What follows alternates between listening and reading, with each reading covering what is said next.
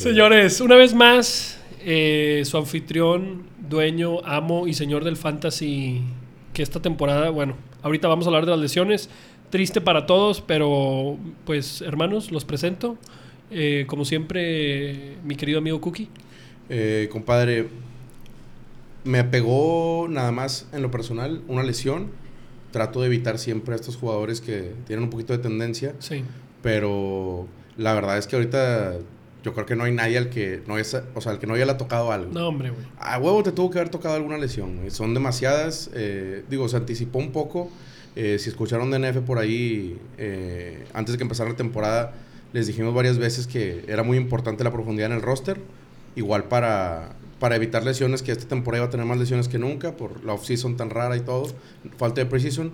Pero, eh, pues esperemos eh, estar bien asesorados para, para el waiver.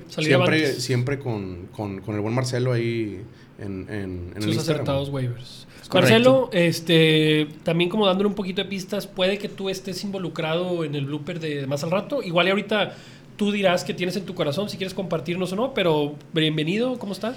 Excelente, hermano. Excelente, mis, mis hermanos.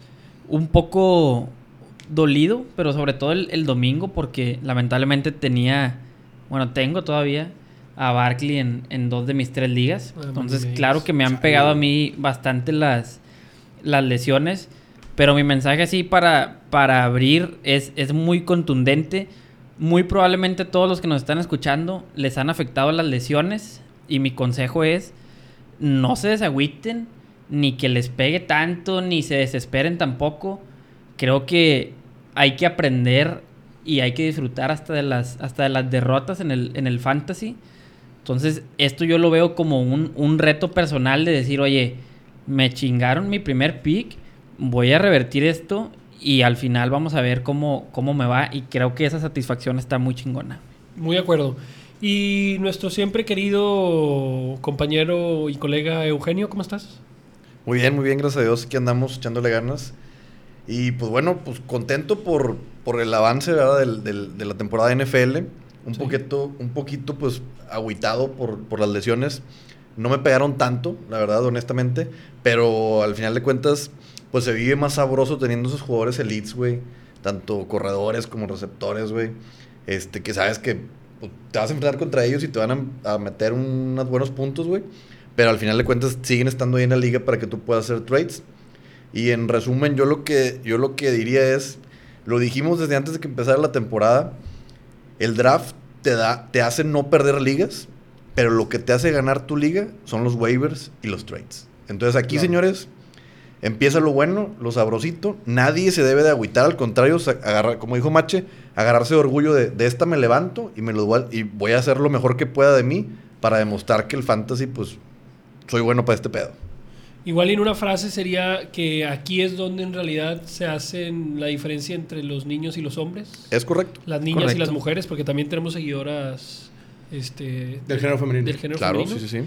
Y cualquier otro género también. eh, Hay- no tienes que entrar en temas polémicos. Hay algunos animales que nos escuchan también. Ya basta, güey. Pues hay algún huevo de gallina, güey, que todavía no cuenta como animal.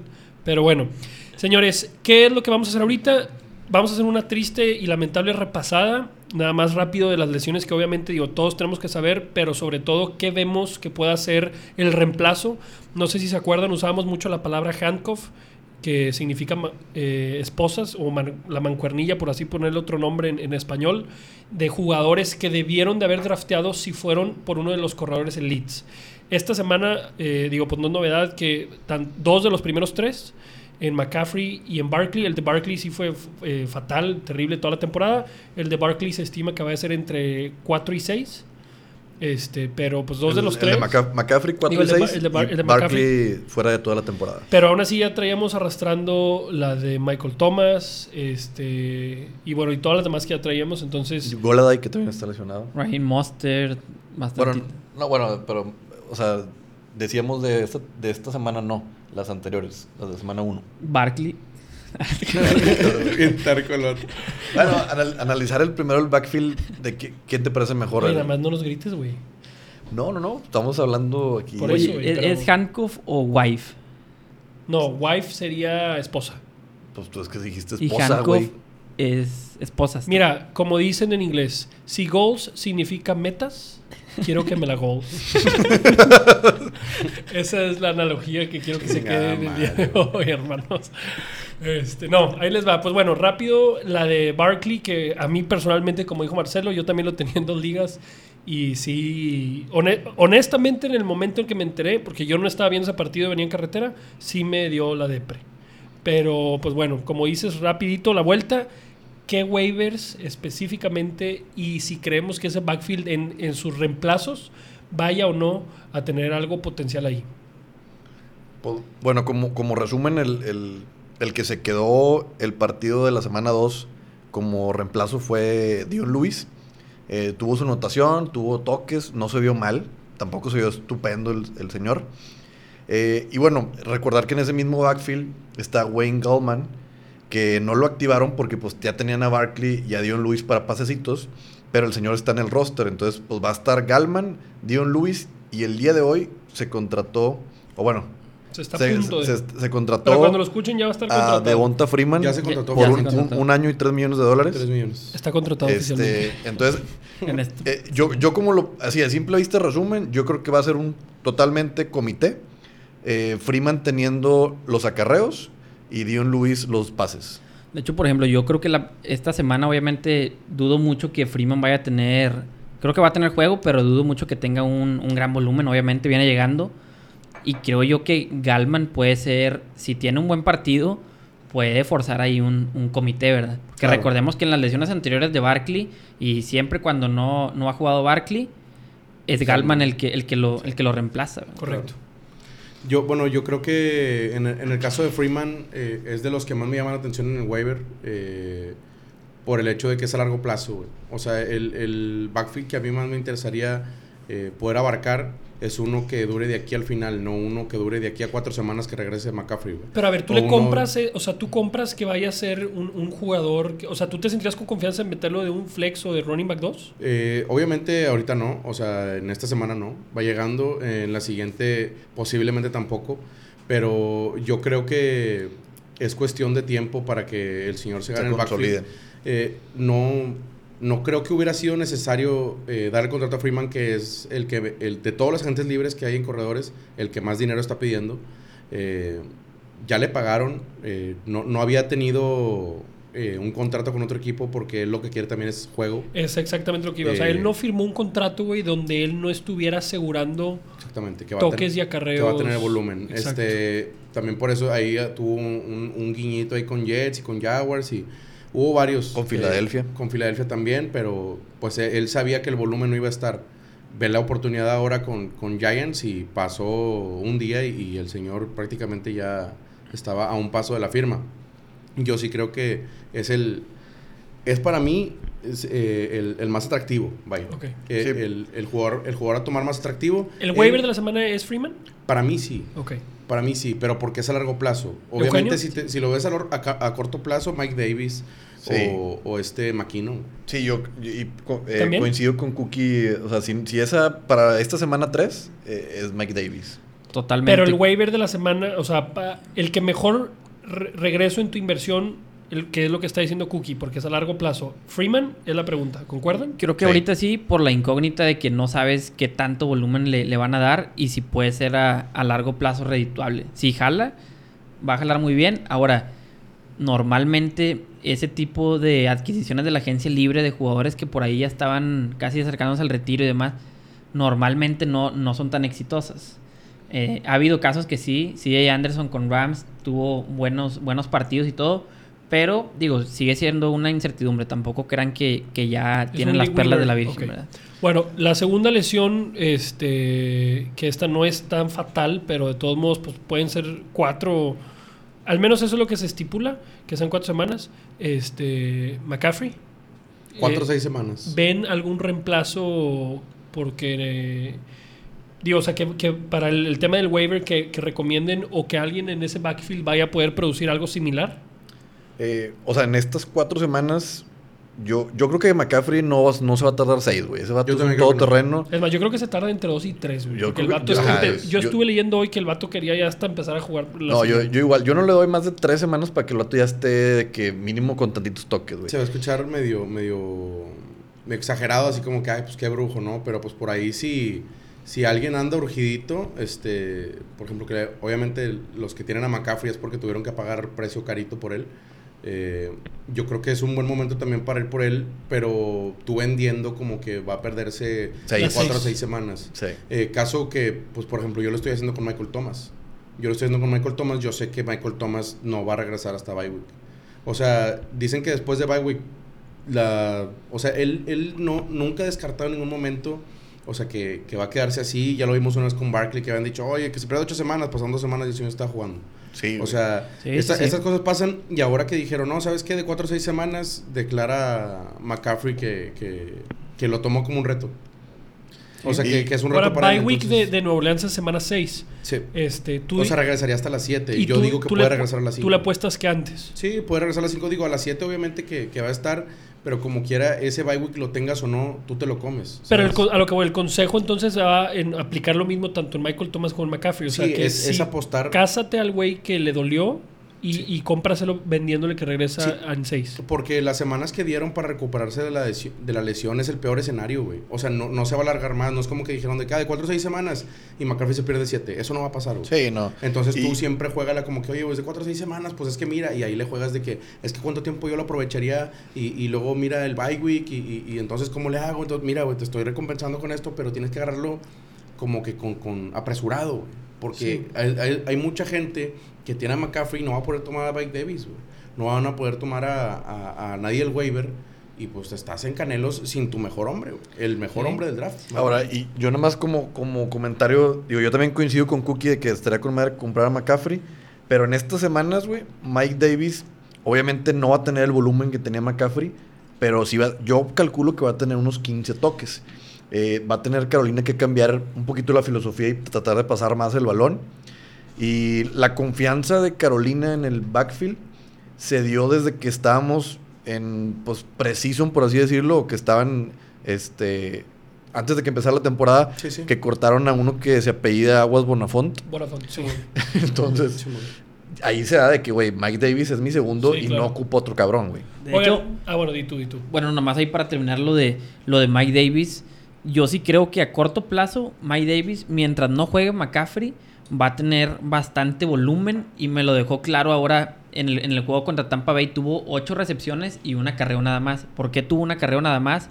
Por el game script. Como se estaba dando el partido, que iba prácticamente siempre abajo Carolina. Sí. Se le lesiona también McCaffrey.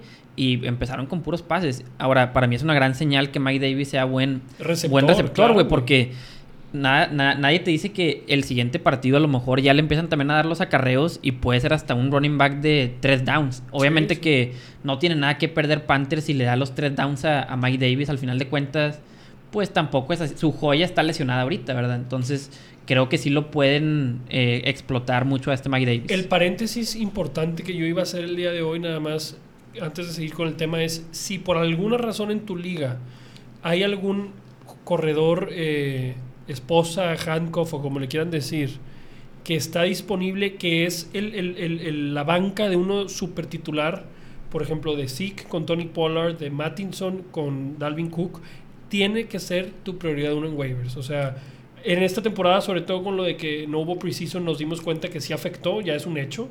Este, y, y nadie está exento y libre de, de una lesión. Entonces, pues a- agárrense porque peligro y alguno de Es esos se convierte en league winner. Si tienen un espacio de que no, o sea, literal de que, güey, traigo un petardazo ahí, güey, que ni siquiera va a jalar, mejor agarren uno de esos, güey. O sea, eso sí es buena, buen consejo. Y, y más ahora que en la agencia libre ya no hay nada bueno, güey. O sea, bueno, ya no hay ningún así veterano que, que tenga muchas ganas un equipo de agarrar, creo Ahora, yo. Claro. Ahora, otro backfield bastante sabroso e interesante, porque a, a final de cuentas, a pesar de que sea un dolor de, de, de canelos, como dice Cookie, está bastante interesante y produce muchos puntos San Francisco. Se lesiona eh, Raheem Mossert. Mossert, también lesión de entre 4 a 6 semanas. No, Mossert. No, Mo- se supone que se perdía tres semanas o cuatro y ahora lo tienen en duda para esta semana. O sea, no, la, la de Mozart no es se sabe. fue, fue solamente un esguince, no, Sí. fue, no fue ruptura de no, ligamento. no se sabe así como que exactamente cuántas se pierde. Yo sí creo que el que más puntos va a ser de todos estos que dijimos, si tú eres de esos que, que, que nada más dicen, oye, pues yo me concentro en la siguiente semana nada más. O sea, yo creo que la mejor opción es McKinnon, güey. O sea, de todos estos waivers de Mike Davis y todos estos, yo creo que al que mejor le va a ir de todos es a McKinnon, güey. Esta semana sí. Esta semana que viene, para Que- mí. Eh, yo también creo que McKinnon sí es muy explosivo ese cabrón. Y también veo a Jeff Wilson, el, Puede estar ahí. que, que va a tener sus acarreos. Y en una de esas donde sea efectivo, no me digas que entra ahí otro, ot- ot- otro cadillito en ese backfield. Una vez que regrese Mostert. Sí, y de hecho, y, bueno, ya dijimos, Coleman tampoco no va a estar, él también se pierde, ¿qué? ¿Cuatro? Cole- no, Coleman sí se va a perder más tiempo, güey. Sí, o sea, Sí. Coleman sí se pierde varias semanas. No hay que, hay que Este, preocuparse por ahora, güey. Sí, o sea, yo en una liga tengo a Mostert y pues obviamente no queda más que guardarlo una o dos semanas en lo que esté, güey. Este, y luego ya empezar a ver si lo metemos de, de flex. Que a ver si no pierde valor, ¿verdad? O sea, a ver si no pierde valor una vez que regrese con las actuaciones de McKinnon y, y Jeff Wilson. Vamos a ver. Yo creo que más Jeff Wilson no me preocupa, McKinnon eh, sí me pudiera preocupar. que creo yo que un poco. Si Mostre llega a tener un partido bueno una vez que regrese, mi consejo sería véndelo. ¿verdad? Digo, es de esos corredores que A si yo lo tuviera y no se hubiera lesionado, me hubiera encantado vender a, a Mostert. Ah, Mozart. Sí, claro. De hecho, yo también pues lo estaba ven- queriendo vender, pero no, no se dio. El punto siempre viene siendo el, el, el, el pedo. Siempre viene siendo el, el backfield de Niners, güey. O sea, sí es muy complicado jugártela con uno. Por eso eh, el hecho de que esté McKinnon y, y pues se los he comentado antes, ya sea en el backfield de Ravens o en el backfield de Niners, el que esté, el que la corra, va a pegar, güey. Eh, ahora, este, yo, yo sí creo que McKinnon, para los que nada más están concentrados en, oye, ¿sabes qué? Empecé 0-2, tengo que ganar sí o sí en mi liga porque es de 14 y, y ya los demás eh, van muy bien y bueno, pues ahí sí vayan por McKinnon, pero a largo plazo, si andan un poquito más, más sueltitos, yo iba por Freeman. Oye, ¿algún otro corredor que haya tenido impacto? O ya pasamos a los receptores. En cuanto a lesiones, Ajá, en lesiones. bueno, eh, creo que las más importantes ya las, Ya las cubrimos. Y bueno, y este Henderson, güey, el, ahora Ah, el, bueno. el de, el de los Rams, Darrell Henderson. Yo, yo la verdad en ese backfield, yo recomiendo a todos no meterse. Ahora sé que Cam Makers también ya, ya se lesionó ahí tantito y la chingada. Eh, estaba Malcolm Brown, que todos en la primera semana decían, no, pues Malcolm Brown. Ahora en la, para la semana 2 mucha gente lo tenía dentro. Eso está muy mal, raza, nunca hagan eso. Este, yo les aconsejo que por más que lo lean este, con cualquier persona y que les diga, no, es que Malcolm Brown siempre para meter a alguien no, no se basen en, en- en la semana pasada. O sea, no, que no sea un... Es que mira cuántos toques le dieron la semana pasada, la siguiente lo meto. No, o sea, ah, le dieron muchos toques, a ver, y ya le pones con lupa. A ver, ¿cuántos le dieron esta semana? Ah, tantos y tantos. Ah, bueno, para la cuarta semana, ahora sí va para adentro el muchacho. Eh, eso, eso es lo que se tiene que hacer, porque mucha gente, pues tristemente se le fue el juego por ahí metiendo a Malcolm Brown y desastroso. Vale. valiendo si, si no, pregúntales a los que metieron a Naeem Hines. Sí, Sí, no, no. Punto, es- Eh, punto 9 y- en eh, half PPR. eso no y, se hace, Y se güey. dijo aquí en el podcast, güey. Sí, claro. En todos los tres años anteriores, el vato había sido un petardazo en las ligas, güey. Entonces, ahorita, por un buen partido, güey, ya lo vas a comprar como a la chingada. No, no, no. Totalmente de acuerdo. Digo, esos corredores, yo creo que hay uno en todo, en casi todos los equipos, los corredores para pasecitos, los corredores de third downs, que va a haber semanas que se van a ver muy favorecidos y asimismo pueden bajar hasta el suelo. Ahora, de los receptores de alto impacto, pues en Denver, eh, fuera toda la temporada eh, Cortland Sutton. Ok. Eh, pues realmente ahí el, el- el- el impacto que yo veo, güey, es pues, obviamente Jerry Judy sale, sal- va a tener muchísimo más carga de, de, de- de pases, güey.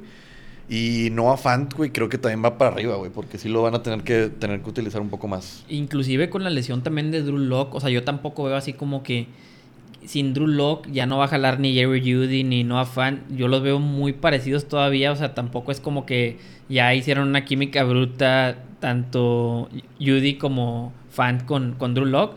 Entonces, yo sí creo que, digo, recordemos que Jerry Judy, un monstruo en college, es novato.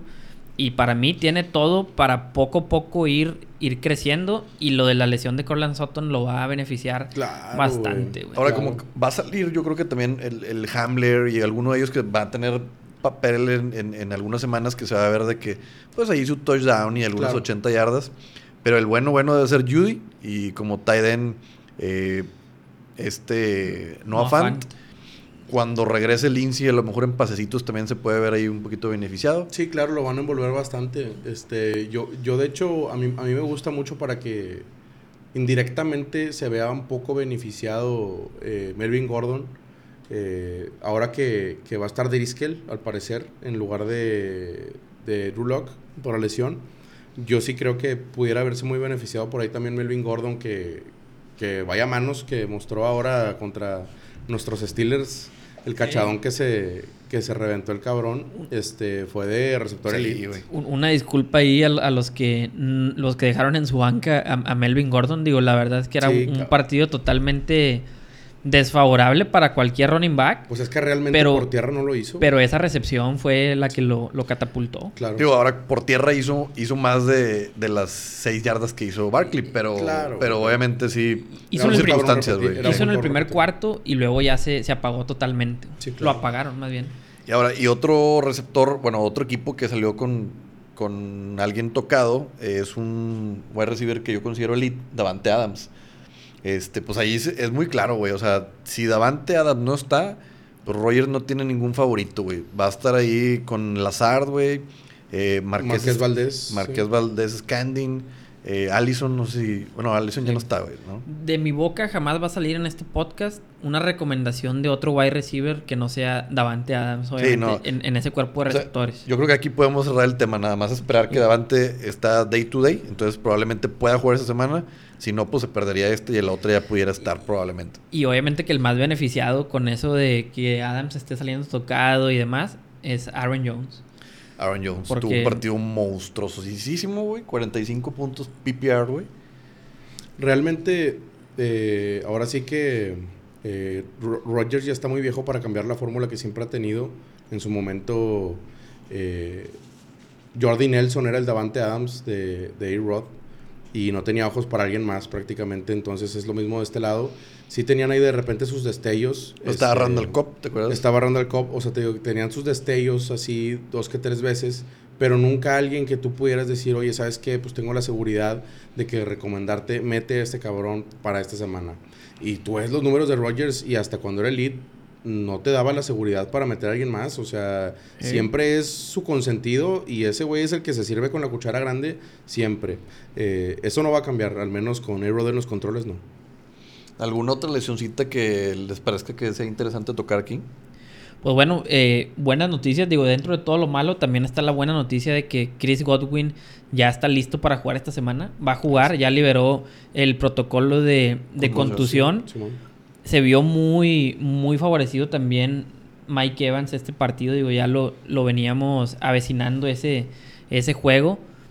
Yo creo como quiera que, que Godwin sí va a ser el, el receptor favorito de, de Tom Sí. Brady. Y sin ningún problema es ya mételo al, al ruedo. y, y ahora sí vamos a ver cómo, cómo se desempeñan. Creo que el, el primer partido que tuvieron contra Nueva Orleans fue muy atípico. Siento que todavía no hemos visto el, el poderío aéreo de, de Tampa Bay. Creo que van a Sí. andar mucho mejor de lo que hemos visto en sus dos primeros juegos.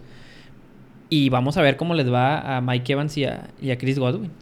Oye, ahora sí ya, digo, dejando un poquito al lado el tema de las lesiones y yéndonos a la carnita de esta semana que podamos decir como tipo análisis, güey, de la semana número 2. Evaluación y demás de, de los jugadores. Siguiendo con Tampa Bay, güey. ¿Qué pedo con el backfield de Tampa Bay, güey? Ya podemos decir que ahora sí ya es el adiós de Ronald Jones. Pues yo todavía no, no le llamaría el adiós. O sea, est- estoy a lo mejor un poquito inclinado, güey, No a, a que pronto compadre. pueda, pueda llegar el, el adiós de Ronald Jones. Si siguen teniendo, sobre todo no tanto por la gran actuación de Fournette, sino por las deficiencias que le hemos visto a, a Ronald Jones acarreando el balón. Digo, la verdad es que su, su promedio de yardas contra una de las peores, si no es que la peor defensiva por tierra, creo yo que esa era la prueba de fuego. Ahí es donde debió haber demostrado. Y el que lo hizo y el que está levantando la manita es, es Fournette. a mí me sigue encantando. Es, o sea, ese backfield para mí es, tiene un, un gran valor. Sea Ronald Jones, sea Fournette. Yo pensaba que iba a ser Ronald Jones. Pero los que tengan a Fournette, si se llega a establecer eso y dejan de meter a Ronald Jones, claro que es un, un league winner totalmente, güey, Sí, por los acarreos que va a tener. Y por el poderío de la ofensiva, este, era exactamente por lo que pues ya habíamos comentado ahora en podcast pasados. Eh, se anunció y, y- y esperemos que algunos de ustedes nos hayan hecho caso. Si no nos hicieron caso, ya ven que no estamos hablando mierda cuando hablamos en, en futuro. Este, yo pues les comenté que, que el señor no tenía que hacer mucho, podía hacer un late Davis Murray en, en, en, en Saints, obviamente, ahora en, en Tampa Bay y Fournette. Yo, yo sabía que, que Ronald Jones, estando a la par de Fournette, eh, no, no, no creo que fuera a tener que despeinarse mucho porque Ronald Jones no, fue, no dio el ancho. Realmente no dio el ancho. Tuvo el año pasado y no dio el ancho a pesar de que también era una ofensiva muy explosiva. Eh, yo, yo creo que no puedo cantar victoria todavía.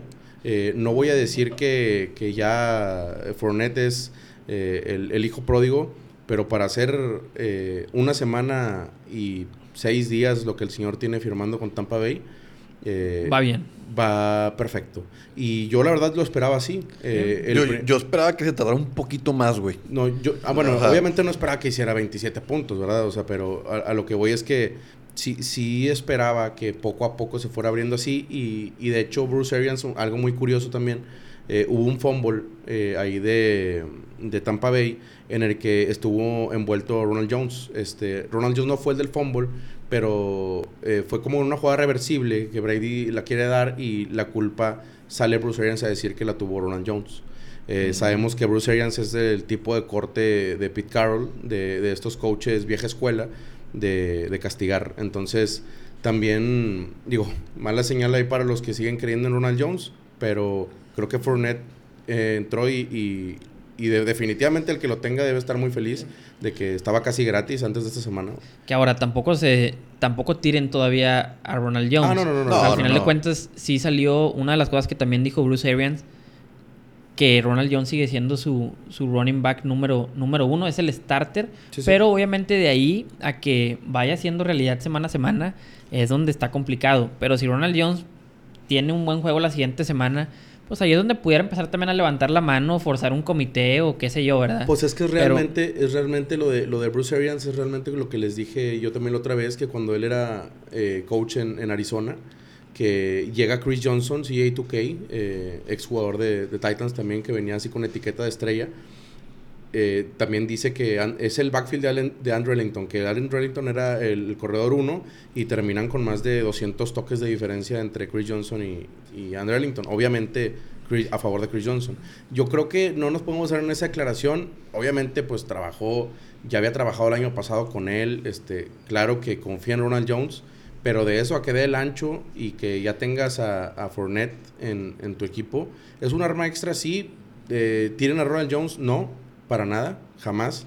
Y más porque también, digo, tú sabes que ahora que hay mucha lesión, ahora importa más que nunca. Fournette es súper, súper latente a lesiones. el tema del Ahora, el, el- y ya lo de la diferencia en, en- en tema de toques, güey. Este, ya se vio esta semana. Empezó Ronald Jones primero corriendo. Sí. no al- anotó eh, touchdown Ronald Jones. Y luego ya se empezó a ver medio chatón. Y entró Fournette. Y Ronald Jones terminó con nueve toques, incluyendo pases y acarreos. Y Fournette con 16, güey. Entonces ya se, se, se empezaron a ver un poquito ya ahí la diferencia. Sí, claro, ¿no? Y, y son, son siete carries, güey, nada más que le dieron Sí, a Ronald güey. Jones. O sea, en un juego en el que eh, estaba pintado para correr, porque tomaste ventaja, güey. Y la defensa de Carolina por tierra es un maldito chiste, güey. Entonces, eh, el señor, siete carries, 23 yardas, güey. Eh, está escandaloso, güey. Sí, número. sí, sí, totalmente. No, no, no ha aprovechado, ¿verdad? Que No, Ahora- no quiero decirlo en pasado todavía porque pues, todavía va a estar ahí, Puede tiene oportunidad. todavía, claro.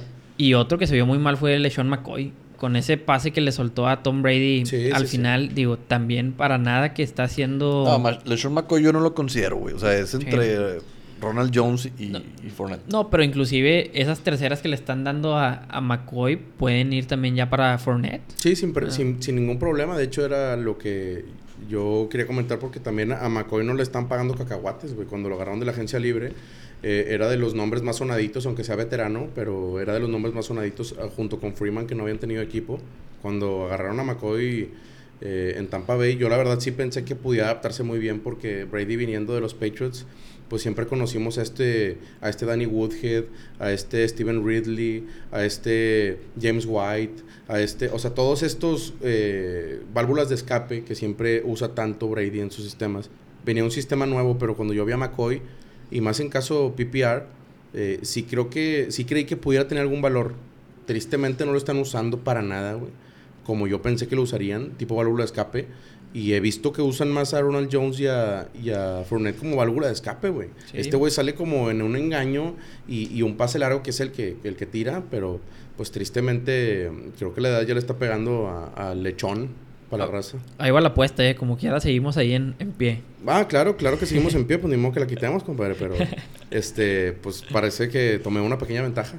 Oigan, otro backfield que pues hay una, pues podríamos decir alguna, algo de competencia o más bien desilusión de algunos que tienen a Austin Eckler. Pues esta semana, el señor Joshua Kelly corrió para 23 acarreos y dos recepciones, güey. O sea, son bastantes toques, güey. Ya son, son 25 toques los de este señor. Sí, es demasiado. Este, Eckler terminó con 20, o sea, como quiera tuvo, tuvo carga, güey. Pero para mí yo ya no estaría cero contento, güey, teniendo a Eckler. Y, y digo, ahí, ahí el problema es que tampoco tienes a una ofensiva como la que en su momento tenían los Saints con Mark Ingram y con Camara y que los dos, aunque tenían el split, a los dos les iba bien y los dos eran buenos en el fantasy. Digo, Chargers es una ofensiva que apenas va retomando. Ahora con Herbert se vieron mejor, pero híjole, este partido, por ejemplo, le fue muy bien a, a, Austin Eckler, a Kelly también en cuanto a, volumen. Pero el que tenga a Austin Eckler y que quiera taparse los, los ojos y decir que no, no está preocupado, híjole, yo la verdad sí, sí lo estaría. Pues, híjole, güey. Yo la verdad eh, coincido contigo, pero creo que en el, en el caso de, de Eckler, güey, es muy mal momento para venderlo. Es mal momento para comprarlo, güey. O sea, la gente que lo tiene, yo recomiendo, no se muevan de ahí, no lo banquen. Eh, tristemente este señor está en un, en, en una, en un caso muy raro, güey. En un caso muy raro en el fantasy que no pasa mucho y no pasa todos los años. En el que, si yo te digo que tu corredor tuvo 20 carries en un juego, güey, tú me dices que de qué te vas a preocupar. Está con madre, güey. ¿no? Este, pero si te digo que lo compraste en primera ronda para, para que tuviera 20 carries, pues está bien también, o sea, es, es lo que esperas, ¿no? Una carga de trabajo fuerte. Pero es muy raro, güey, que, que Kelly tenga más, más trabajo. O sea, eh, en cuanto a carries, ahora lo, lo superó. Y, y para mí, claro que hace ruido, claro que la ofensiva con Herbert va a cambiar. Eh, espero que cambie y que, Oye, por el amor y, de Dios... y espero que el pinche coach, güey, si se llega a, aliviar este Taylor, güey, no vaya a ser la pendejada de volverlo a Pues dijo que lo iba a hacer, cabrón, pero esperemos que no lo haga. Porque la verdad, esa ofensiva, para que vean que no le, no le conviene a nadie en el fantasy con Tyler Taylor, güey. O sea, esa ofensiva no camina en ningún lado. Entonces, En ningún lado. la- lamentablemente, lo que nos conviene y también para, para los owners de Keenan Allen, para los owners de, de Hunter Henry, este, por el bien del fantasy fútbol, por el bien de la NFL y por el bien de mis ojos, porque veo todos los pendejos juegos, güey. Eh, por el bien de todos, creo que es mejor que Taylor, Taylor cuelgue los pinches tenis, güey, y que se vaya a atender a un Whataburger por ahí en Texas, güey, Sí. o donde él Sí. quiera, güey. Porque ya es momento de, de que se haga a un lado. Herbert se vio muy bien, güey, a pesar de que la defensiva de, de, de Chiefs no es top 5. Sí, no- Eh, pero tampoco es mala, güey. No, no, no, no es mala para nada. Y, y sí le pegaron y sí estuvo bajo presión y, y tiró buenos pasecitos. Obviamente que sí tuvo ahí un errorcito, una intercepción muy, muy, muy tonta. Pero pues es parte del, del ser novato. El señor antes, esa, esa mañana se despertó y él no sabía que iba a empezar, güey. Él no sabía que iba a iniciar el juego. de hecho, yo le decía a Mache cuando, cuando apenas vimos de que, oye, es por esto y por esto, porque se chingó este Taylor en el, en el ahí como entrenando, güey. Sí. Yo le digo, es muchísimo mejor noticia eh, para que el novato, güey, salga como que no se lo espera y Claro. dé dé lo mejor y no tenga la presión de 3, 4 días. No tú vas a iniciar, tú vas a iniciar, tú vas a iniciar. No tenía nada que perder, güey. Y de hecho me atrevo, digo, no, no es ningún atrevimiento, pero creo que probablemente la siguiente semana va a ser uno de los principales waivers en, de la semana. Digo, ahorita ya hay mucha gente que está yendo por él, pero Herbert, una vez que empiece a, agarrar ritmo, para mí es uno de esos que va a ser yo gran, gran quarterback de fantasy. Yo te digo que sí, porque van contra Carolina, güey. Van contra Carolina. Van con- y, y, el- y- y es de los que también le gusta correr y tiene la zancada grande. Sí. O sea, tiene un potencial muy cabrón. Y en su primer partido hacer 300 yardas, digo, Está Muy respetable, bien, güey. Y más contra, contra, Contra Chiefs. Kansas. Eh, realmente el señor jugó muy bien. Me, me llena mucho el ojo. Esperemos que Herbert se quede. Eh, si tiran a Eckler, mi consejo es quédense con él, aguántenlo, no lo banqueen, no lo vendan. Porque ahorita hay mucha gente que podrá decir, pues viene el rebound porque la ofensiva con Herbert se va a ver muy diferente. Y sí puede pasar. O sea, sí puede pasar que sea el Eckler de antes. eh, o... O sea, con, con- con- con la ofensiva con Herbert sería muy diferente, güey. Y, y en talento no lo dudo. O sea, en talento para mí Eckler es buenísimo. Y es por eso Sí, que claro. también teniendo, eh, aunque tenga menos volumen del que tuvo inclusive esta semana, va a tener buenas semanas como también las tenía cuando Ay. estaba Melvin Gordon. Y, Claro. el, y el pedo es que no ha notado, güey. Yo creo que t- se va a empezar a como que los, los fanáticos o los, los dueños de, de Eckler en sus fantasies van a empezar a decir, ah, con madre, ya cuando empiece a notar, güey. Pero lo que sí es que no, no veo que Kelly baje su volumen de juego. güey. Ah, sí, sí, Recordemos que es novato. Por eso, por eso comentamos que está en un lugar muy, muy, muy Raro. incómodo como para venderlo, como para comprarlo y como hasta para iniciarlo, cabrón. Ahora, un backfield que es, pues yo podría decir algo, algo de todo lo contrario, güey. Porque, o sea, si tú tienes alguno de estos dos, los inicias sí o sí. Creo que es Karim Hunt y Chop. O sea, los dos creo que van a tener, o sea, ya se vio cómo va a ser el, ars- el arsenal ofensivo de Cleveland, güey. Que es el mayor porcentaje, güey, de las jugadas van a correr la mamalón. Y los dos, güey, tienen muchísimo talento, pacto con el TD, y los dos se vieron hermosos, güey. No, totalmente de acuerdo. Pues corrieron en- entre los dos más de 230 yardas. La verdad que también acompañó mucho la, la, la defensiva. Digo, recordemos que Cincinnati es de las, de, de las peores defensas por, por tierra sobre todo. Pero la verdad sí es que esos dos tipos tienen que estar en tu alineación fantasy. O sea, tanto Karim Hunt como, como Nick Chubb. Pero no crean que ya voy a cambiar de opinión de lo que yo les comentaba la semana pasada. Para mí, tener a, a Nick Chubb como quiera, sigues teniendo ahí una. Al- algo, algo limitado, porque siempre el tener tanto. tanto. siempre compartir tanto volumen con otro corredor, pues es un riesgo de que si no sales en tu día o si enfrentas a una defensiva que se amarra un poquito más, pues tus puntos fantasy también se van a ver un poquito limitados. Van, a la- depender de los partidos, güey. Si Van ganando, mucho si van ganando, Chop se va, se va a mamar. Si no, Hunt va a ser el más utilizado. Sí, o sea, tampoco creemos que, que Hunt vaya a tener siempre los partidos que ha tenido en, la semana 1 y semana 2. Yo creo que sí van a tener muy buenos juegos. Son, como tú dijiste, el arma principal de esa, de esa ofensiva. Y sin ellos no, no caminan. Entonces, tienen buena línea. Pero sí veo como quiera que van a estar limitados en algunas semanas. Ahora, tuve, tuve un pequeño debate, este, rapidito el, el, el día jueves, güey, cuando jugó Browns, ahí con un compa con el que estaba viendo el partido. Eh, Fuera de este comité, fuera de esto, este, les pregunto a ustedes, eh, como, vaya, como, como aficionados al NFL, como, como conocedores de fantasy todo, eh, en el lado fantasy, si yo les dijera, tienen a los dos, o pueden, o tienen el poder de tener a cualquiera de los dos, y que yo les dijera, se va a lesionar uno, ¿quién creen que rendiría más, Chop o Hunt? En fantasy. Yo Hunt. Yo creo que también Karim Hunt. Yo creo que Chop. Para mí Chop es mejor corredor, güey. La verdad. Yo creo, o sea, Pero, para mí. pero es que cuando estuviera Chop, meterían a un pendejito a, las terceras. Sí, y, eh, que- y es- Hunt sería tres downs. Sí, Esa- yo por eso también. Esa, esa realmente es la única cosa que me detiene, güey. Pero yo, la verdad, como, o sea, en la, ma- en la manera de, de ser de. Bueno, no de ser, digo, de la manera de correr de, de, de Chop, para mí es de un corredor. O sea, es que es Ah, elite, güey. A, a mí me encanta, güey. Eh, eh, el vato está muy cabrón. O sea, el vato está muy cabrón y yo. Pues es- eso de las manitas se entrena, güey. O sea, eso yo- de las manitas se entrena y te lo pueden ir adaptando. Y ha para- mejorado. ha- No, ha mejorado. No, yo, yo lo que sí te diría es, si no estuviera Hunt en Cleveland, güey, Chop, güey, para mí valdría más que. eh, o sea, se iría antes en el draft que Camara. O sea, sería de que. O sea, McCaffrey, Elliott, Barkley y luego Chop, güey. Por el talento que tiene ese güey. Yo estoy de acuerdo contigo, pero bueno, yo creo que justo abajo de cámara, yo creo que estaría entre, yo creo que estaría entre nivel Henry, güey, tal vez arriba de Henry, pero porque el, el punto aquí es que Camara, güey, por ejemplo, en ligas PPR, eh, ese Bueno. güey cacha demasiado. En, güey. en- en ligas Entonces- PPR, sí. Entonces ese sí sería un, un gran problema, güey. Ahora, ¿tú crees que teniendo Cleveland estos dos corredores y dándoles el volumen que, que hemos visto, se ve algo afectado del Beckham con esto o para nada? Yo creo que no se ve afectado, güey. Al contrario, de hecho, era algo que quería comentar mucho también.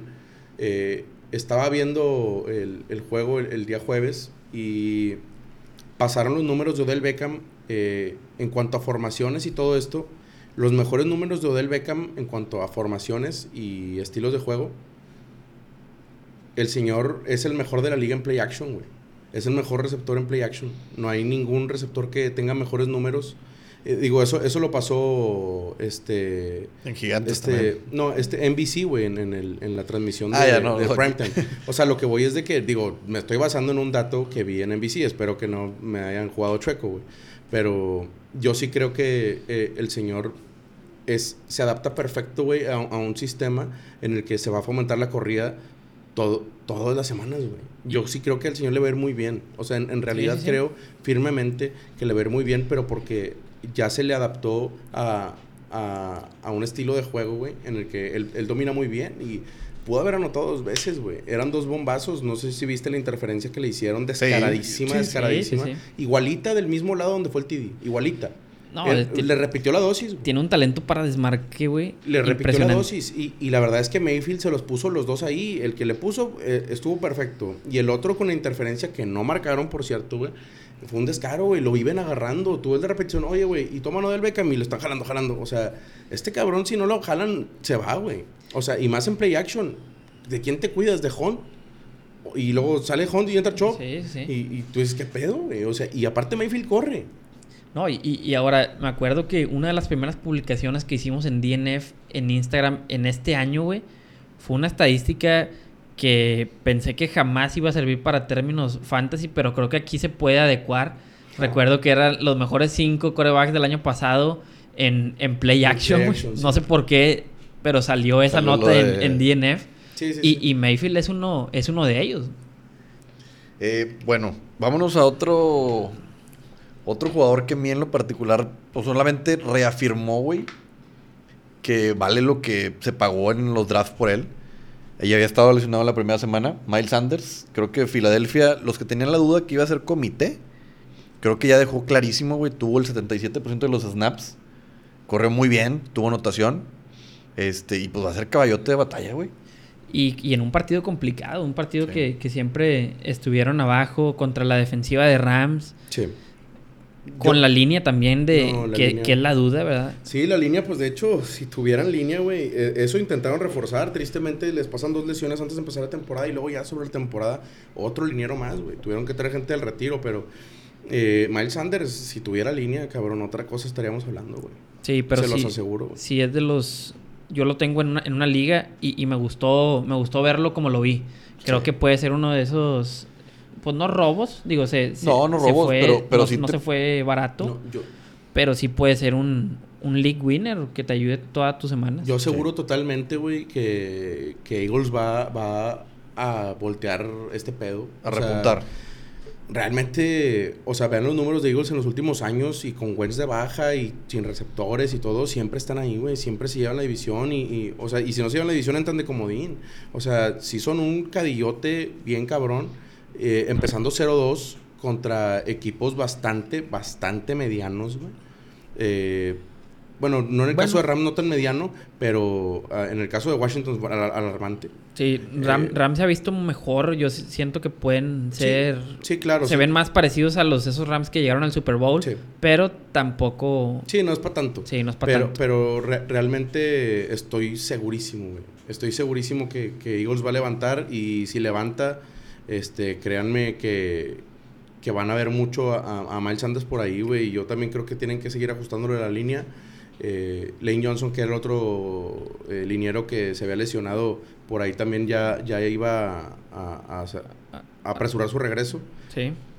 Yo creo que si a Miles Sanders le va mal la siguiente semana, güey, ya a partir de la semana 3 es cuando la gente ya de verdad, por más que quieran mantenerse fríos, ya empiezan a prender los focos rojos, güey. O sea, ya empiezan a, a decir de que, oye, es que no puede ser, este, ¿qué voy a hacer con este güey? ¿Qué voy a hacer con este? Por ejemplo, Henry que no ha explotado. Sí, sí, sí. Henry que no ha explotado, o, o ahora, por ejemplo, el caso de David Johnson, güey. David Johnson va contra Pittsburgh. David Johnson va contra Pittsburgh y le fue... y va a tener, va a tener dos, sem- dos semanas medias malas, pero porque fue Baltimore y luego Pittsburgh. Exactamente, y no puedes bailar con una más fea que no sean esas, güey. Y en cuanto a corredor. Entonces, yo creo que también si le... Ojalá, güey, espero, güey, que David Johnson tenga un mal juego. Para ahora sí, chequense el calendario, échense una vuelta al calendario de los Texans. Después este, sale el sol, raza. De veras. No, está muy interesante este dato. Esta semana, el único corredor que tuvo el 100% de los acarreos de su equipo fue David Johnson. El 100%. O sea, no repartió ningún solo Nadie. acarreo con nadie más. Y no fue productivo, güey. Claro. Y la siguiente probablemente tampoco va a, va a hacerlo contra, contra Steelers. Compadre. Pero ni, esos son los... Ni Chubby Hunt pudieron ser productivos con Ravens. Ese tipo de estadísticas y de jugadores son por los que tienes que poner el ojo para ir en un trade por ellos. Claro, güey. Claro, Ahora- totalmente de acuerdo. Y otro que se vio productivo esta semana, güey, después de mucha incertidumbre, güey. James Conner, güey, de los Steelers. Que Tomlin, literal, güey. O sea, se vio luego, luego el cariño que hay entre, entre Conner y toda la, la institución de los Steelers, güey. Pero el decir, el corredor segundo, que fue Snell, corre para más de 100 yardas. Porque Conner se, se lesionó en semana 1. Y luego ya se recupera Conner. Y dicen, Güey, yo a Snell no lo vi, güey. Le dieron todos los toques, güey. La mayoría de los Sí, toques a Conner. Más de. Bueno, tuvo 106 yardas, touchdown. O sea, sí tuvo ahora sí ya la de caballito de batalla de Pittsburgh, güey. No, de hecho, digo, ahí yo creo que ya la mayoría de la gente sabe que gran parte, un 75% de DNF, somos aficionados de, de corazón a, a los acereros.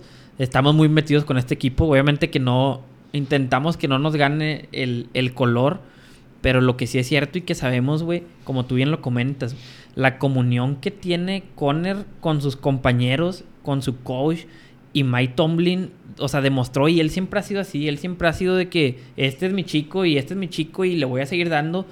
A mí sí se me hizo muy impresionante que literalmente después de venir tocado, de estar limitado durante la semana y de no haber sido nada productivo en semana 1, que tuviera, que literalmente fuera el caballo de batalla del partido. Tampoco tuvo tantos acarreos porque el partido no, no se inclinó tanto a, a eso.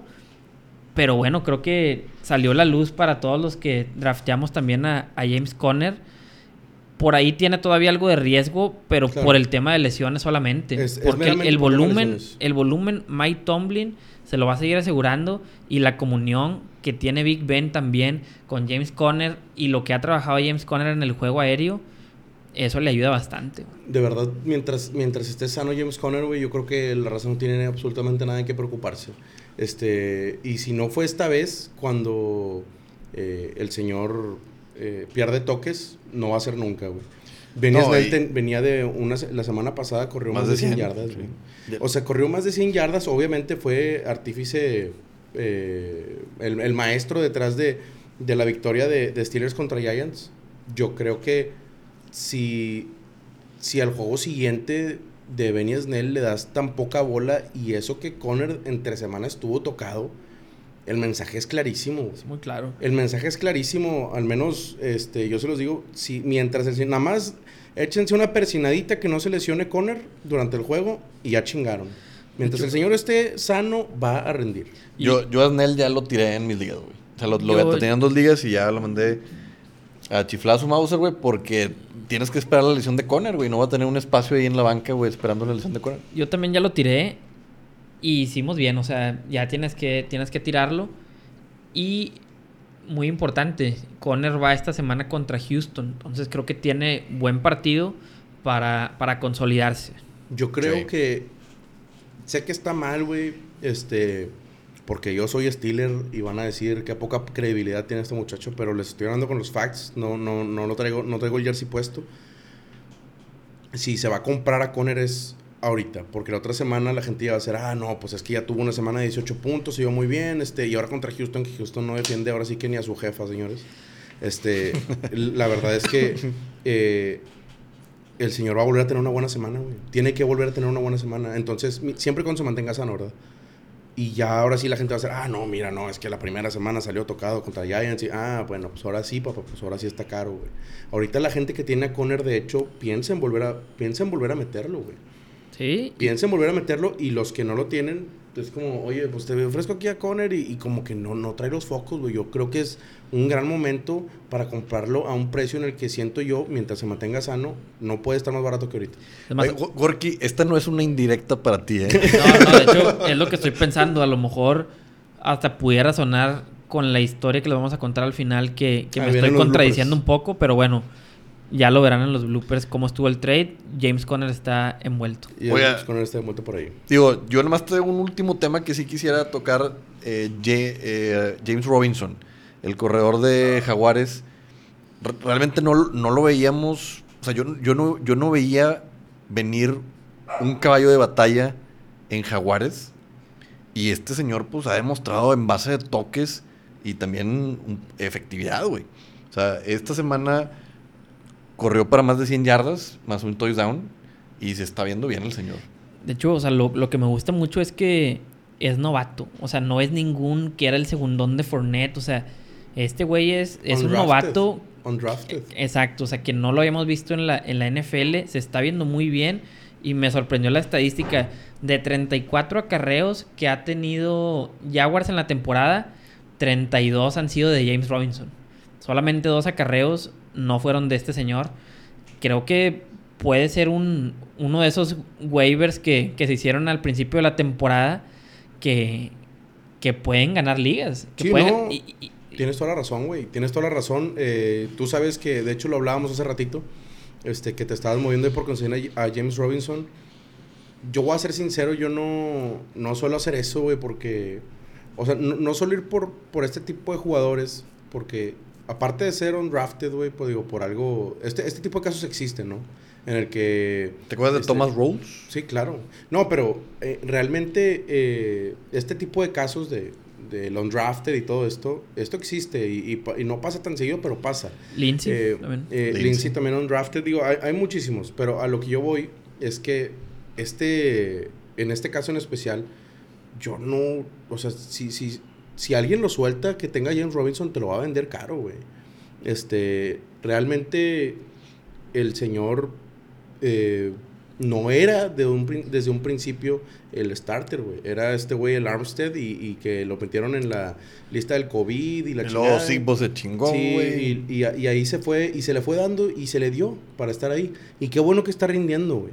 Pero yo por dos semanas ir a comprarlo, digo, yo al menos no tuve la fortuna, porque claro que es fortuna, este, haber, haber agarrado a James Robinson. Pero ir por él ahorita se me hace un poco arriesgado. Igual digo, ahora sí que preguntar no cuesta nada. Al igual y no creen mucho en él ahí donde lo tengan. Dudo mucho. Pero yo, yo creo que pagar un precio alto por él eh, sería muy complicado, al menos en mi opinión. Por ejemplo, yo justamente hoy hoy oferté por, por James Robinson. Yo sé que lo estoy pagando más caro, pero a mí se me lesionó Barkley y literalmente no tengo segundo running back. Mi segundo running back es Antonio Gibson. Necesito tener una opción más. Receptores sí tengo. Y mi trade que yo oferté, que todavía no lo he concretado, pero voy a pelear a ver si se me puede dar, es Robert Woods por James Robinson. Está muy arriesgado. está arriesgado tal vez, pero me preocupa menos la posición de wide receiver y tomando en cuenta la poca, la poca gente de running mercado de running backs. Entonces, güey, tengo que pagarlo más caro, pero es una puestita de esas que, me puede salir y hay que agarrar a esos también. O sea, buscar a los que no tienen tanto valor que puedes pagar un poquito no, no tan caro, ¿verdad? Sí. Pues bueno, este Iván, ¿algo que quieras agregar? Qué calladito, compadre. ¿Qué pasó? no, no, no. Para, para, digo, todos que estén en el mismo canal, le salió una urgencia en, en medio del podcast. Se tuvo que retirar, güey. Sí. Este, le hablaron ahí de, de su casa que tenía que ir a pagar, a pagar, a pagar el agua. Dijeron, ya cortaron el agua, mijito. De que, oye, no, la ropa no la atendiste, mijo. Vente, vente a atenderla, por favor. No, este, el señor eh, tuvo un inconveniente. eh, ahorita tuvo que retirarse en silencio. Esperamos que no se haya escuchado aquí cuando le mentamos la madre y se fue. Esperemos cortes esa parte, Keño, por favor. Que ahora si dicen ustedes, oye, me gustó más este podcast que los anteriores, Ah, lo también es algo que podemos analizar, ¿eh? Y por favor pónganlo en redes, eh, porque este güey piensa que ustedes lo quieren mucho y, y- y sabemos bien que, que lo está inventando. Eh, es- sería lindísimo que nos pudieran decir si les gustó más el podcast sin Iván. este, nada más para tomarlo ahí en cuenta, raza. Muchas gracias. y el que guste, quédese a los bloopers, ¿eh? Son, Ah, el que- son quédense a los ocho bloopers. minutos de bloopers, pero está muy buena la historia. Recomendable. Y si tienen algún caso parecido, igual también compártanlo ahí por el Instagram o por el Twitter y, y aquí lo divulgamos con la raza y, y exponemos a todos esos cobardes. Los cobardes, claro que los expondremos. Este, y también este, quería comentarles que ahí ya también en DNF estamos subiendo la, la sección de apuestas. Nos fuimos en Perfect ahora esta semana, güey. Te mamaste. No- nos fue bastante bien y, y va- vamos a seguirle ahí, güey, chingando eh, gratis el pedo, raza. Ahí está en la publicación, en las publicaciones de, de DNF también. Y en arroba DNF-fantasy Y arroba cookie-nfl. eh, ahí para que vean contenido fantasy, apuestas y todo. Todo está- ahí estamos pegándole bien macizo, raza. Muchas gracias. Nada más, no se les olvide la palabra o, o- o la apuesta, la casa con tu jefa adentro. Esa es De la, hecho, manera- esa es la es- buena. estaría bueno como para que nada más así muy rapidito explicaras en qué consiste esa apuesta llamada La casa con tu jefa adentro. Ah, ok. Este, la casa con tu jefa adentro es una apuesta que yo hago desde hace muchos años. Eh, esa apuesta efectivamente es la más segura de la semana, la más segura de las seguras, tan segura que puedes apostar la casa con tu jefa adentro y, no puedes no puedes perder, güey, no perderás. Eh, eso, por eso es el nombre de la casa con tu jefa adentro, es la consentida de la casa. Y, y esa es la que les recomiendo yo. eh, no la suelten en todo el año. Les aseguro completamente que si llegamos a perderla una o dos semanas, va a ser una o dos semanas eh, de las 17 de temporada regular. Por el momento vamos 2-0, todavía están a tiempo, ya cuando vayamos 9-0, pues va- ya van medio tarde, raza. Pero puros momios de menos 110 para arriba, eh, para, que, para que le echen un ojito ahí eh, y, se, y se animen a, a ganarse una feriecita extra. Como quiera vemos los juegos, entonces una feriecita extra ahí nu- nunca está de más. Correcto. Bueno, Racita, muchas gracias por escucharnos. Repetimos, no se agüiten con las lesiones.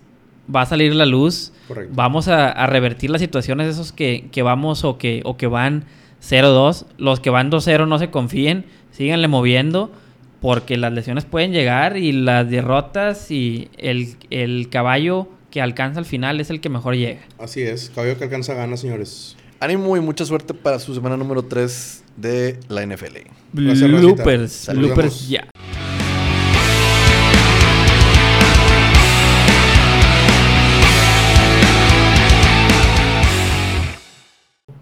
Ok, yo creo que es el momento perfecto para hablar de la bajeza que hizo el señor Álvaro Oh. y poderlo meter en bloopers después. Güey, la neta, estuve presente, güey, cuando se dieron la mano, güey. Y Álvaro. Bueno, pero nada más en el contexto, a ver, o sea, ¿qué fue lo que sucedió? ¿Dónde estaban? ¿Qué, qué había de por medio? ¿Qué cada quien tenía en la mano? Para Era- que la gente entienda. güey. Era un- una semana 2 de NFL, eh, corría el 2020, septiembre, y, y pierde una apuesta. El señor Álvaro, mejor conocido en las calles de Santa Catarina como Gorky. Eh, el señor, eh, como todo un hombre, paga su apuesta. eh, le invita unas cheves a Tavo. Tavo me invita. Yo llego ahí. Hubo hubo bastante, bastante alcohol y mucha plática de americano, mucha felicidad. Vimos el Sunday Night Football. Vimos el Sunday Night Football, este, Seattle contra Patriots, Vaya Sunday. eh, un muy buen Sunday. Y, y el señor Marcelo González, mejor conocido en Colinas como Machi, eh, hizo un trade con Álvaro, Sí. con Gorky más bien, para los que Pare- conocen. paréntesis. Yo a Gorky le había hablado en la semana, güey. Ajá. Para. Más bien, no. Él me habló en la semana. Me dijo, carnal, vamos a juntarnos el jueves. Yo no podía. Porque me encanta juntarme y en la peda hacer trades. Yo le dije, carnal, no puedo, pero el domingo se arma. Entonces, por eso caímos todos el domingo, aparte de que Tavo, le pagaron a Tavo la apuesta. Claro. Y en esa peda surgió el trade Mache Gorky. Y ese trade consistía en un Kenyan Drake por James Conner. ¿Quién Eh, tenía a quién, compadre? Eh, Mache tenía a James Conner e iba a recibir a Kenyan Drake. Y efectivamente eh, el señor Álvaro eh, iba a recibir a James Conner y él tenía a Kenyan Drake. Ok. Entonces eh, se dieron la mano y para asegurarlo aún más, eh, Álvaro le dijo a Marcelo, mándame el trade de una vez, mándalo ya. Lo pon- mandó, Poniendo los huevos en la mesa. así es. Este, Enfre- enfrente, medio borracho sin frontera, ¿eh? le dio un golpe, le dio un golpe a la mesa con los huevos, el señor Álvaro, y dijo, aquí estoy yo, yo estoy aquí. Y, ¿Y esto soy? O sea, y una persona que hace es, trades y, que hace y trades y no se echa para atrás, ¿verdad? Entonces, eh, Mache le manda el trade. Eh, acto siguiente, Gorky enfrente de Mache y enfrente de, de los presentes aceptó el trade. Ok. Le picó aceptar, entonces todos supusimos, bueno, Es- es un- este, no, no, no supusimos. Eso aquí en China es un trade hecho. eh, ya era un trade hecho. Entonces, este, ya estaba hablando Mache, ya casi casi estaba acomodando su alineación de la semana 3. Este, él ya estaba viendo qué piezas iba a mover. De hecho, ya tenía vendido a Drake yo, güey. Yo ya lo había colocado. Ya, ya lo había revendido. Sí, este, cómo no. Una plática aquí nocturna. una plática de almohada, como, como suele pasar por aquí. Fue trade de almohadas. Este, y, y ahorita nos vamos enterando, compadre, que, que no hubo trade. O sea, al día de hoy, porque aquí tenemos uno de, lo- de los involucrados en este evento, Marcelo, yo ahorita yo ya digo, es pregunta de trámite, pero asumo que Drake ya está en tu cuadro titular. No, no es así. Eh, justamente el día de... ¿qué, hoy- ¿Qué día es hoy? Bueno, el día de hoy en, en la mañana, pues yo, yo hablo con, con Álvaro, mejor conocido como, como Gorky. Le digo, oye, no se hizo el trade. ¿Qué, qué pasó? Este, ya- te o con preocupación. Ya te lo había mandado, tú sabes qué pedo. Y me contestó, ¿verdad? Que, que lo vio en la mediodía el trade y que él dijo, oye, ¿qué pedo? No me acuerdo del trade. Andaba muy pedo. Esa es su versión, ¿verdad? Andaba muy pedo. No me acuerdo del trade. Y pues lo rechacé. Entonces, yo tampoco quiero este, ahorita levantar Todavía mucho. llegar a conclusiones. Porque no, no he hecho bien la investigación, tengo que hablar bien con el, el comisionado también. Y, y lo que yo comentaba aquí, digo, yo a, a pesar de, de todo esto y que sí me parece pues que al final la palabra y la mano cuentan, yo soy muy bueno en ese sentido, a lo mejor muchos son distintos o, o tomarían una postura distinta, pero yo soy Presente. muy de que si, si, un día des- si un día después tú me dices, oye, no quería hacer el trade eh, porque estaba borracho, aunque no me conste del todo cómo fue las cosas y que sí está mal eso de que te, te arrepientas, pues yo, yo prefiero dejarla así por, por la paz y este y que después no anden diciendo que me ando agarrando a la gente peda para hacer trades porque la verdad pues no necesito de, de eso, ¿verdad? Me gusta que cuando hago un trade la otra persona esté también contenta con su trade, ¿verdad? Ok. Pero bueno, vamos Bueno, a... Hasta a aquí el reporte, Joaquín. Este, Bueno, pues definitivamente nos vamos a tener que mantener enterados. Esto es algo que nos llega a todos por sorpresa. No, nunca nos había tocado. Digo, sí ha habido muchos temas polémicos en la Liga Borrachos sin Fronteras. El nombre lo dice. Este, pero nunca habíamos llegado a un caso que un trade hecho, dado, firmado, pedida y dada hubiera sido revertido con, de alguna manera, porque yo también no sé si la aplicación de Fantasy te permita... No te permite. Ah, no te permite. No te permite. Entonces, Solo el comisionado tiene el poder. Ah, el- o sea, tuvo que haber ahí conocido como Hubo la mano negra. Mano negra, efectivamente. Bueno, pues se va a tener que indagar muy fuertemente porque no, no. Oigan, y ahorita se me está ocurriendo, ahorita era una plática porque Marcelo había ido al baño antes de empezar nuestro podcast. Sí. Pero terminando nuestro podcast, el primer podcast, voy a poner el sonido final de DNF y luego voy a poner bloopers. Y va a aparecer situación especial y que se quede y que la gente que nos escucha hasta el final Fíjate que pueda escuchar esto. esta- estaría bueno, güey, porque si quisiera por ahí que la gente opinara cómo se sentirían si piensan que Álvaro hizo bien. Hasta hoy en día es un misterio completamente. No nos contesta el comisionado de esta liga, no contesta. Para que sepan. no contesta las está- llamadas. Está. ¿Puedes llamarle por favor otra no, vez? es- en la línea 3 ahorita estoy Señor intentando comunicarme con el señor Gerardo Elizondo.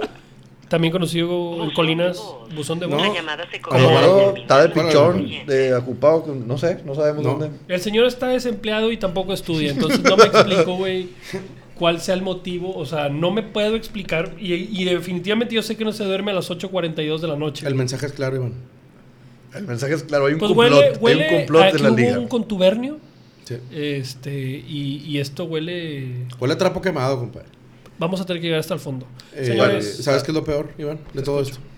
Que no me sorprende de esa liga.